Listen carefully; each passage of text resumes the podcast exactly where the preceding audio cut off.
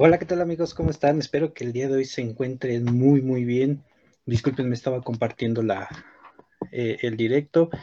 Recuerden que si nos están viendo en repetición o nos están escuchando en alguna plataforma como Spotify o YouTube también, eh, recuerden que estamos en vivo todos los martes y todos los eh, todos los martes y todos los jueves de 7 a 9 más o menos simplemente estaba compartiendo, estaba compartiendo. Pero ya vamos a comenzar el día de hoy, amigos. Vamos a estar hablando acerca de... Eh, vamos a estar hablando acerca de dos temas muy importantes. Tal vez los vamos a abordar de un tema muy general, pero considero yo que eh, es un tema... Ok, es un tema, son temas importantes, son temas serios, son temas que ahorita nos están, eh, nos están llevando a una problemática muy importante. Uno de ellos, bueno, el primero que va a ser acerca de los incendios forestales. Vamos a estar platicando acerca de lo que se está viviendo hasta el día de hoy en cuestiones de incendios forestales en México y también vamos a estar hablando acerca de eh, la Gaceta Ecológica, que ya hemos hablado anteriormente, pero creo que no le hemos dado el espacio suficiente, que es simplemente el lugar donde eh, podemos ubicar los proyectos que se están realizando, los proyectos que se están eh, llevando a cabo en la actualidad y que, eh, bueno, es, es de ámbito público, así que todos podemos ingresar todos podemos ingresar y verificar qué es lo que se está haciendo. Simplemente regálenme un segundo, por favor. Y para compartirlo en los grupos y con eso damos inicio. Ok.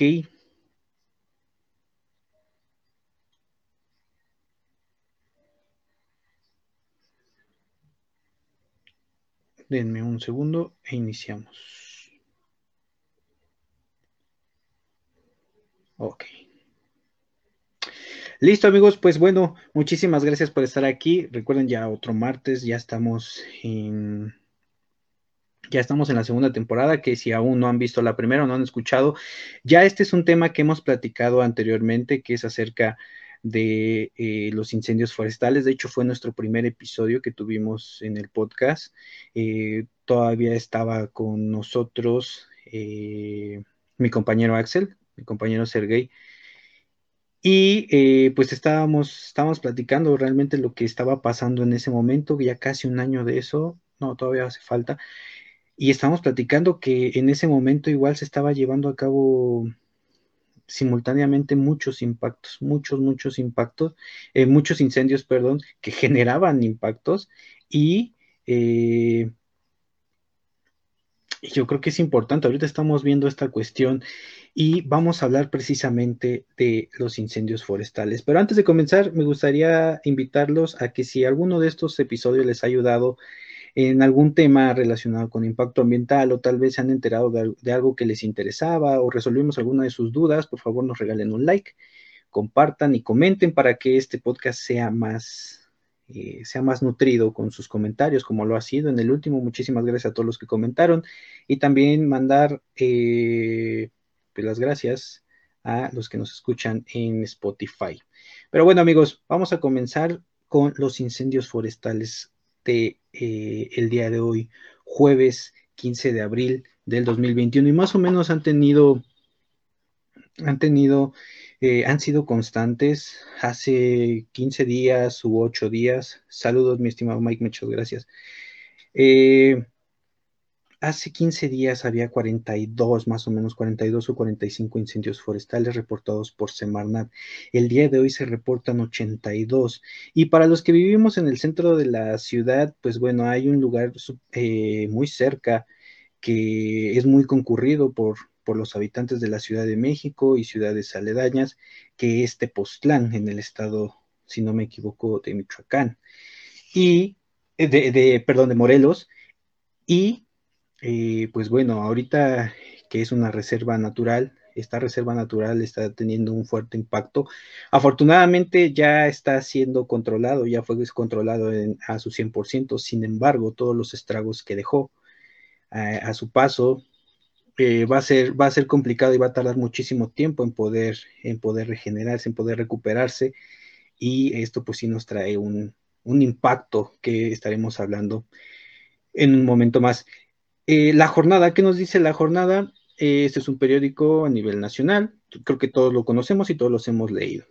La Comisión Nacional Forestal, bueno, esta nota se llama Continúan activos 82 incendios forestales, se acaba de, bueno, se publicó el día de hoy, y dice que la Comisión Nacional Forestal, la CONAFOR, que es eh, la institución encargada eh, de, ver estas cuestiones, informó que este día suman 82 incendios forestales activos en 23 estados, 23 de los 32 estados de la República Mexicana, y la superficie preliminar son 17.524 hectáreas.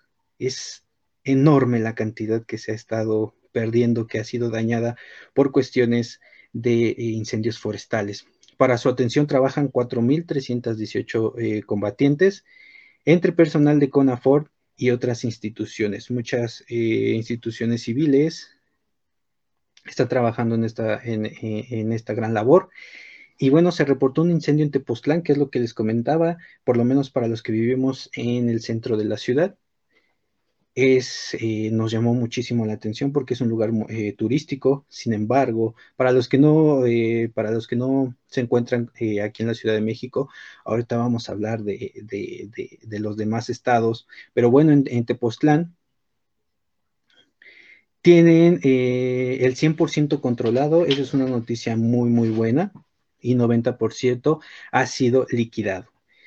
si alguien, y también la invitación para para comentarles si alguien de aquí está interesado y conoce un poquito más acerca de los incendios forestales, que nos pudiera compartir un poco, yo creo que sería muy nutritivo y muy, muy padre el hecho de que podamos conocer un poquito más, ¿no? Porque nosotros lo decimos de manera muy general y superficial para que todos lo podamos entender, sin embargo, hay más atrás, hay información atrás que sería muy importante que conozcamos todos, ¿ok?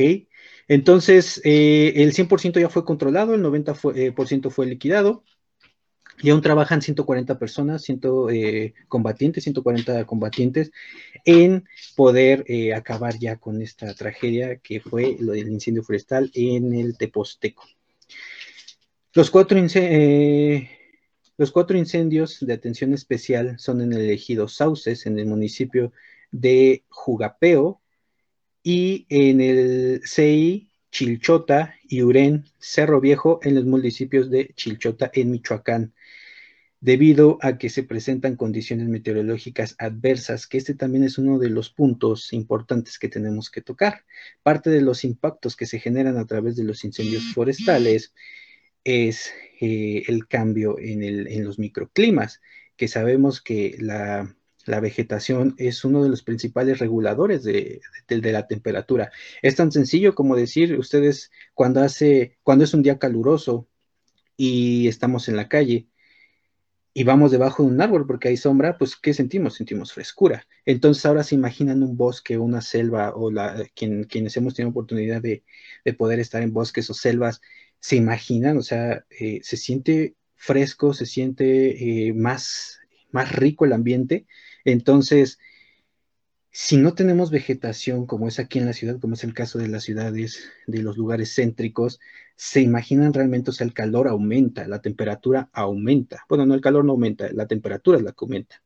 ¿no? Estamos entre el pavimento y el cemento que se calienta muchísimo, pues bueno, esto es lo que realmente pasa y es, es parte fundamental la vegetación como reguladora de, de, la temperatura. ¿Ok? En Santo Domingo, eh, Maninalapa, perdónenme, no la había pronunciado nunca, Tepoztlán, Morelos, derivado de que se reportó eh, personal lesionado. Esto también es parte de los impactos que tenemos en Tierra Blanca, municipio de Santiago Juxtlahuaca, en Oaxaca, debido a los conflictos sociales. Si se dan cuenta, y aquí también es parte importante, no solamente es la cuestión ambiental, que es eh, en estos episodios, en estos podcasts, bueno, en este podcast, tomamos y nos referimos más hacia la parte ambiental. Sin embargo, recordemos que hay tres vertientes importantes que siempre hemos manejado aquí, que es eh, la parte social, la parte económica y la parte del medio ambiente. ¿Ok? Entonces, sí, eh, el personal que está trabajando en Tepoztlán, que de por sí 140 yo creo que es muy poco el personal al que deberíamos, al que se debería para tener un mejor control o manejo de los incendios. Ahora eh, hay personal lesionado, pues bueno, hay que tener muchísimo cuidado, es uno de los riesgos que corren eh, estas personas que nos apoyan en controlar eh, los incendios forestales. Y ahora en Oaxaca, debido a los conflictos sociales, sí nos habla de un punto también importante que también juega un papel mucho, muy importante, diría yo, que es la parte social. Sería, sería interesante el conocer el, por qué hay estos conflictos, sin embargo, eh, pues bueno, están estos, estos, eh, estas problemáticas, aparte de la cuestión ambiental, ¿no? Que son los incendios forestales. Ok, Agregó que 14 incendios forestales se encuentran en 12 áreas naturales protegidas. Recordemos que las áreas naturales protegidas, que son lugares específicos o lugares estratégicos que eh, resguardan una gran eh, cantidad de biodiversidad, tanto de flora como de fauna, y que estamos, que está a lo largo de, eh, del país. Entonces, sí les comento que en estos lugares es donde se conserva la mayor o una gran cantidad, una gran parte de eh, la flora y la fauna, de la biodiversidad, también de suelos. Y hay, hay 14 incendios en 12 de ellas. Yo creo que es un tema muy importante. Entre ellas están la Reserva de la Biosfera Isla Guadalupe, municipio eh, de San Quintín, en Baja California. Vean, estamos ya tocando eh, eh, lo más norte que tenemos en el país. En el Parque Nacional Cumbres de Monterrey, en el municipio de Rayones, en Nuevo León, seguimos en el norte del país, y en el Parque Nacional Barranca de eh, Cupatizio, Uruapan, Michoacán, ok, ya vamos para la parte central. Y como habíamos comentado anteriormente, acá atrás tengo eh, bueno, para los que no nos están viendo en Spotify, eh, bueno, para los que nos están escuchando en Spotify, o eh, recuerden que México es, es, muy rico en biodiversidad, tanto flora como en fauna, puesto que en general se divide en dos partes. La parte de arriba, que es una parte más árida, la parte central, hay, la parte central y la parte sur-suroeste de, México es una parte que es más eh, que es más tropical, que es más húmeda, y así es como podríamos entender un poquito más eh, el por qué hay más incendios forestales en la parte norte que en la parte del sur o en la parte céntrica. Sin embargo, no están exentos de que sucedan ese tipo de fenómenos. También uno de los puntos importantes es que eh, en la parte, bueno, aparte de, todos los, de todas las problemáticas que hay, como ya lo vimos, la parte social, la parte económica, este, pues bueno, también juegan un papel, un papel muy, muy importante. Ok, y en el Parque Nacional Teposteco Tepoztlán Morelos, en la Reserva de la Biosfera Tehuacán Cuicatlán, que es uno de los sitios, si han tenido oportunidad de ir, es un sitio muy seco, muy seco y de hecho hasta cuando hay aire hay, aire muy seco. en el municipio de San Juan de los Cues, en Oaxaca, en la reserva de la biosfera eh, La Sepultura, en el municipio de Juquipilas, y hay dos en la reserva de la biosfera, la encrucijada en Mazatlán y en Huistla. ¿Ok? Entonces, estos son los incendios, esto es lo que está pasando y hablaremos rapidísimo sobre los impactos que generan. Pues bueno, eh, uno de los principales impactos que se genera es la pérdida de la biodiversidad. La pérdida de la biodiversidad, tanto flora como fauna, también en la riqueza de los suelos, es algo súper importante. Han visto ustedes, eh, bueno, considero que han tenido oportunidad de ver en las redes sociales lo que pasa, ¿no? Que la fauna que tiene oportunidad de escapar muchas veces está se incendia, se quema por esta cuestión. También, eh, pues su hábitat la pierden. Se queman ejemplares de, de flora, eh, los, de, eh, las, los ejemplares de fauna también, pues bueno, corren a auxiliarse para que pues no, no, no queden atrapados entre el fuego. Otros también se ha visto que, que han quedado atrapados y esta es una de las partes importantes. Otro de los puntos muy importantes es la captación de agua. La flora nos ayuda a filtrar agua al subsuelo. Entonces, es uno de los puntos importantes y, otro de los puntos importantes por los cuales hay que conservar la, la, fauna, la flora perdón, de estos sitios, que también va a tardar muchísimo en recuperarse esos sitios. Podremos ayudarlos a través de la reforestación, sin embargo, sí eh, va a tardar muchísimo en poder recuperar esta, esta cuestión a causa de los incendios forestales. Otro de los puntos negativos es que muchas veces el 99.9 diría yo por ciento, 99% de los incendios que, que, se, que se están eh, que tenemos a lo largo del país y a lo largo del mundo son provocados y estos son provocados por cuestiones antropogénicas o en otras palabras, por las personas. Entonces, sí es un punto muy importante, sí es un punto que tenemos que tomar en cuenta. Muchas veces porque vamos a hacer una carnita asada o porque quisimos hacer una fogata, pues bueno, este es uno de los puntos por los cuales nos... Eh, causamos incendios forestales, no nos damos cuenta o tiramos una colilla de cigarro. También las botellas de vidrio pueden generar este efecto lupa que ustedes eh, conocen, que si ponen una lupa y concentran la luz, la luz del sol eh, en un punto, pues bueno, se tiende a calentar y provocar un incendio, bueno, fuego. Entonces, si es un lugar eh, con pasto seco, con vegetación seca, pues podemos que esto se haga más, más, más fuerte. Entonces, sí son varios impactos los que tenemos. Otro de los impactos que les quería comentar lo mencionan en cómo evitar un desastre climático de Bill Gates, que este ya habíamos hablado muchísimo, y también nos habla muchísimo, perdón si, si se escucha un poco lejos, pero bueno, La destrucción de la naturaleza es un libro muy, muy padre, a ver si se alcanza a ver. La destrucción de la naturaleza de Carlos Vázquez Yáñez y Alma Orozco Segovia es eh, de Ciencia para Todos, es el número 83, está muy barato, si no, si no me recuerdo, me costó como 60 pesos. Eh, está muy, muy barato, muy bueno porque nos habla sobre las problemáticas eh, de la destrucción, literalmente de la destrucción de la, de, la naturaleza en México, de los principales impactos que tenemos en México, la pérdida de la biodiversidad, también nos habla sobre la este, los incendios forestales, la deforestación, la ganadería, eh, la caza también nos habla, nos habla de bastantes especies de plantas y animales en peligro, que tenemos una lista aquí en México.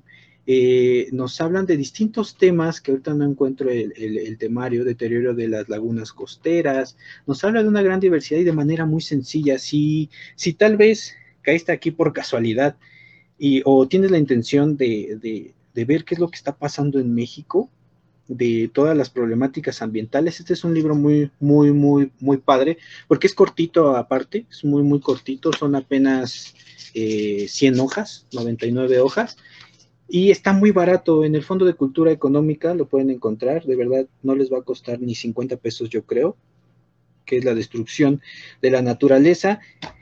Y nos habla de todas estas problemáticas, también nos habla sobre la deforestación en México, muy, muy padre. Y otro de los puntos que hablan aquí en cómo evitar un desastre, un desastre climático, pues bueno, nos habla acerca de que todos los años se generan 51 eh, mil millones de toneladas de gases de efecto invernadero a causa de la contaminación del CO2. Y recordemos que la flora eh, absorbe CO2 y nos brinda ese maravilloso oxígeno. ese maravilloso oxígeno ¿Y qué es lo que pasa cuando se incendia? Pues bueno, todo, esa, todo ese CO2 que fue capturado por, estas, eh, por esta vegetación, por, esta, eh, por estas plantas, se regresa a la atmósfera porque al momento de quemarse, pues bueno, se regresa también lo que pasa en el suelo, también parte del CO2 está en el suelo y lo que pasa es que se simplemente se queda ahí eh, y cuando se, se, incendia se libera nuevamente a la atmósfera. Entonces, otro de los puntos importantes. Y ahora se imaginan con las 17 mil hectáreas que han sido, que han sido eh, lastimadas por esta cuestión de, de, los incendios forestales, yo creo que es un tema muy importante que tendríamos que ver ya en año, en, en tiempo, en un tiempo más adelante para ver cuánto fue la afectación real y cuántos gases también se liberaron a causa de este problema. Pero bueno, aquí está la recomendación del día de hoy, amigos. Ah, perdón. Bueno, para los que nos están viendo, pues es este, la destrucción, la destrucción de la naturaleza. De verdad está muy barato y muy rápido de leer. Ok, amigos. Ya que hablamos de los incendios forestales, ahora vamos a pasar al segundo tema. No sé si tengan alguna duda, alguna pregunta. Recuerden que nos pueden dejar en la cajita de comentarios si nos están viendo en vivo, si nos están viendo en repeticiones, no importa, podemos, eh, podemos contestarlos en cualquier momento, pero bueno, ahora sí vamos a pasar rápido a la Gaceta Ecológica. Entonces nos pueden comentar si tienen algún comentario, si también quisieran participar en, en pláticas más adelante, simplemente nos mandan mensaje y ahí podemos contestarlos. El segundo punto que queremos que quiero abordar con ustedes es la parte de la Gaceta Ecológica. Es un tema muy tranquilo, pero eh, muy importante, como les mencionaba al inicio, es eh, ahí, aquí es donde podemos verificar los proyectos que se están llevando a cabo actualmente en temas de impacto ambiental, en evaluación de impacto ambiental, los proyectos a lo largo de todo México que se están llevando a a cabo. Ah, pero bueno, no, eso se los comentaré en otro video. Ok, entonces en la Gaceta Ecológica podemos encontrar los proyectos. Simplemente le tienen que dar en Google. Entonces, si nos están viendo, eh, simplemente deben de hacer esto. Y si eh, nos escuchan en Spotify, les, les iré comentando paso a paso. Bueno, primero entran a su navegador. Desde cualquier navegador, desde su celular, eh, tablet o computadora pueden entrar pueden googlear, pueden googlear Gaceta Ecológica y les va a aparecer. La primera opción es la que tenemos que, darle clic. Esperemos a que cargue. Es muy sencillo. Ahora, aquí hay, algo importante y perdón que no lo pueda acercar, pero podemos eh, consultar. Todas las manifestaciones son de ámbito público, entonces las podemos consultar de manera gratuita y muy sencilla. Simplemente tenemos, eh, podemos consultar eh, manifestaciones desde el 2003 a la fecha que es 2021. Salen eh, dos veces por semana, se publican y, ah, y aquí puedes saber todo sobre, los, sobre las manifestaciones. Le ponemos 2021, que es el año en el que estamos. La última y la más actual es del 8 al 14 de abril. Hoy es eh, jueves 15 de abril, entonces salió el día de ayer, ¿no es cierto? No, sí, sí, sí. Salió el día de hoy, aquí está, fecha de, fecha de publicación. Y el periodo abarca del 8 de abril al 14 de abril. Ok, es la número 17 de este año. Le damos clic. Y nos va a abrir una página más. Ahora, ya aquí ya tenemos la Gaceta Ecológica. Esta es la Gaceta 1721 y Gobierno de la Ciudad de México, Medio Ambiente, Gaceta Ecológica 2021, aquí ya está el escudo, listado de ingreso de proyectos y emisiones y emisiones de resolutivos derivados del procedimiento de evaluación de impacto ambiental. Recordemos aquí un punto importante, yo genero mi manifestación de impacto ambiental, mi estudio de impacto ambiental, la integro en una manifestación y esta la entrego a la autoridad correspondiente que aquí en México es Semarnat, a nivel federal es Semarnat federal, pero también tenemos a nivel estatal, ok, que no, que nos viene año 20, eh, publicación número este, esta, esta publicación es importante por si se quiere emitir alguna, eh, alguna petición, tendremos que decir de qué gaceta es, en el cumplimiento en lo establecido en la fracción 1 del artículo 34 de la Ley General de Equilibrio Ecológico y Protección al Ambiente y al artículo 37 de su reglamento en materia de evaluación de impacto ambiental, recordemos, esta es la parte legal y la parte importante también, porque, eh, bueno, este es el fundamento legal, la parte de eh, lo que decíamos en la, en el episodio anterior, es eh, parte de las reglas del juego. ¿Ok? Y tenemos que hay proyectos ingresados en la de gira del 8 de abril al 14, bueno, del 8 al 14 de abril del 2021. Y aquí ya vienen todos los proyectos. Lo voy a hacer un poquito más grande para ver si lo pueden ver mejor. Ok. Creo que aquí se puede ver mejor. Y ya tenemos, aquí tenemos en Baja California, con este número de clave, que es el número del proyecto, ustedes pueden verificar todos los proyectos que se están haciendo el, eh, actualmente. Bueno, todos los que están pidiendo permiso para generar, eh, bueno, para su autorización, negación o, condicionada, o su respuesta condicionada, o sea, su sí condicionado. Este, por ejemplo, es una mía regional de un libramiento. Pichiligue tramo S, no sé qué es, de Los Cabos a La Paz, en Baja California. Eh, es una carretera del kilómetro 00 al 18800 y el municipio es de La Paz en el estado de Baja California Sur y aquí viene un pequeño fragmento del, eh, del proyecto que ustedes pueden verificar. Lo pueden abrir y eh, pueden verificar lo que se, lo que, de qué se trata. Solamente le dan aquí en el, en el CVE del proyecto, que es la manifestación, y lo pueden descargar. Aquí tenemos parque solar, tenemos otra carretera,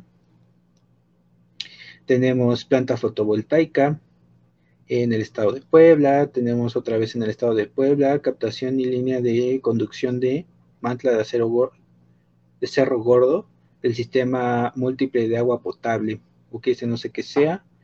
Y aquí están trámites unificados de cambio de uso de suelo y aprovechamiento forestal. Estos son los CTJ, bueno, son parte del cambio de uso de suelo en Tamaulipas. Este es un parque eólico. También tenemos eh, ampliación de la carretera, ampliaciones de carretera, etcétera. Y así los pueden ver todos, pueden verificar todos los proyectos que han sido, que han sido eh, ingresados a la Semarnat y los pueden verificar, pueden verificar qué es lo que se está haciendo, tal vez si hay alguno cerca de su, de, su, del lugar donde viven o el lugar donde trabajan o muy cerca de donde ustedes se encuentran, pues bueno, ustedes pueden verificar lo que se está haciendo y todo lo que está eh, pidiendo el promovente que se, que se haga, ¿no? Aquí podemos ver todos eh, proyectos ingresados en la delegación del 8 al 14, incluye extemporáneos. Ok, aquí están del 13 de abril. Y estos los pueden verificar, todos los pueden abrir. Y hasta el último es lo interesante. Hay veces que se hace consulta pública de los proyectos y hasta abajo se publican. Esta es una gaceta larga, puesto que tiene 22. Muchas veces hay gacetas súper cortitas. Eh, bueno, con menos proyectos, dependiendo a todos los, los proyectos que han sido eh, promovidos o que han sido ingresados, resolutivos ya emitidos. Estos ya tienen, ya tienen, eh, ya tienen contestación y muchas de ellas hay que verificar qué fue lo que les respondieron, pero ya tienen verificación, ya tienen este, contestación. Recuerden que la autoridad tiene entre 60 y 120 días laborales hábiles para contestar. Entonces, vean, por ejemplo, este proyecto que es Arrecife, yo me imagino que es Arrecife de Ballenas en La Paz, Baja California, es una mía particular, fecha de ingreso del 3 al 18 de abril y la fecha de resolución se dio el 12 de noviembre.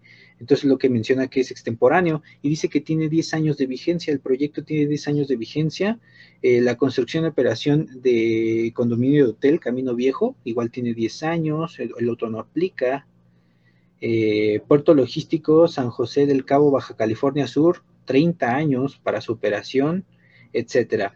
Y bueno, esto es lo que, lo que ustedes pueden verificar. Pueden verificar todos y extemporáneos. En eso es lo que se me hace increíble. Pero bueno, es parte, es, es, parte de lo que nos deja jugar las reglas del juego. La evaluación de impacto ambiental para el proyecto, reubicación de 2.654 metros de línea media de tensión. Según esto, son eh, líneas de transmisión y eh, tiene, tienen un año y medio para construir y 50 años de operación. Es lo, está loquísimo. O sea, 50 años. Y sí, sí, no, sí nos ha tocado, por ejemplo, nos ha tocado una mina que que lleva ya 100 años, que está pidiendo permiso para 100 años de operación. Entonces, ustedes se imaginarán, es, es increíble. Excelente tema de Yanira Ruiz, muchísimas gracias. Muchas, muchas gracias. Y Aquí está comunicado de todos los promoventes a todos los usuarios que ingresen trámites ante esta dirección de impacto ambiental y riesgo. Ah, se hace el conocimiento que con respecto a la recepción, evaluación, manifestación, deberán de publicar a su costa un extracto. Ah, esto es importante. Un extracto, deberán, todos los proyectos están obligados a publicar un extracto del proyecto, o sea, de, de los objetivos principales del proyecto, en un periódico de, eh, así es, de su proyecto o una obra, en un periódico de amplia circulación. Puede ser un periódico local o puede ser un, un periódico este, nacional. Eh, y lo tienen que, tienen que poner un fragmento de, eh, del proyecto con las características generales, dónde se va a llevar a, dónde se va a llevar a cabo, las características generales, etcétera, lo que, lo que pretenden llevar a cabo. Entonces, eso es lo que deben de hacer. Ahora, aquí está, mira, a las instituciones académicas, investigadores y agrupaciones sociales y productivos, organizaciones no gubernamentales y la sociedad en general a participar en la reunión pública de información reunión pública. Estos, estos, estos también son interesantes acerca del proyecto denominado Modernización del Puerto Petrolero y Comercial del Puerto Petrolero de Salina Cruz, Oaxaca. Si tú, si tú eres especialista en algún tema, sea eh, flora, fauna, sea arquitectura, sea ingeniería, sea tal vez eres geólogo y quieres participar en este proyecto, eh, tendrás que ver esta, esta convocatoria para este proyecto. No van a pagar, es simplemente es como una consulta pública para que puedas tú dar tu opinión de tal vez de los impactos que se van a generar eh, con la realización de este, de este proyecto y eh, pues puedas participar, ¿no? 20 solicitudes. Aquellos interesados en exponer observaciones y o propuestas relativas al impacto ambiental, es lo que les comentaba del proyecto durante la reunión pública, deberán de solicitar el, tiempo antes de la fecha de realización de la misma, con el objeto de contar con la mayor información para la evaluación del proyecto y que ponen em, y que los ponentes cuenten con tiempo suficiente para su exposición. Se aceptarán 20 solicitudes, así que estás interesado, hazlo ya. Pero bueno, ya para no, ahora, ahora no hubo, por eso estuvo tan larga. Y aquí está, miren, si ustedes hacen consulta pública de los proyectos, lo pueden hacer. Este es un proyecto que se llama Las Islas. Eh, poner a disposición, ok, adicionalmente, bueno, si quieres verificar el proyecto, tendrás que entrar a, esta liga para ver qué es lo que trata y por qué lo ponen a consulta pública. A través de un proyecto que, podría generar, eh, podría ser realmente un impacto muy fuerte o eh, pone realmente en, condiciones adversas a la, sociedad, a, los, a la población que está, que está ahí aledaña al proyecto. Entonces, tal vez hay, este, hay problemas sociales o hay problemas ambientales muy, muy fuertes. Entonces, sí hay que tener ahí cuidado y eso es, lo, eso es parte de lo que les comentaba en el episodio anterior. Pero bueno, amigos, sin más por el momento, si tienen algún otro alguna otra pregunta. Muchísimas gracias a todos los que se dieron cita el día de hoy. Muchas, muchas gracias.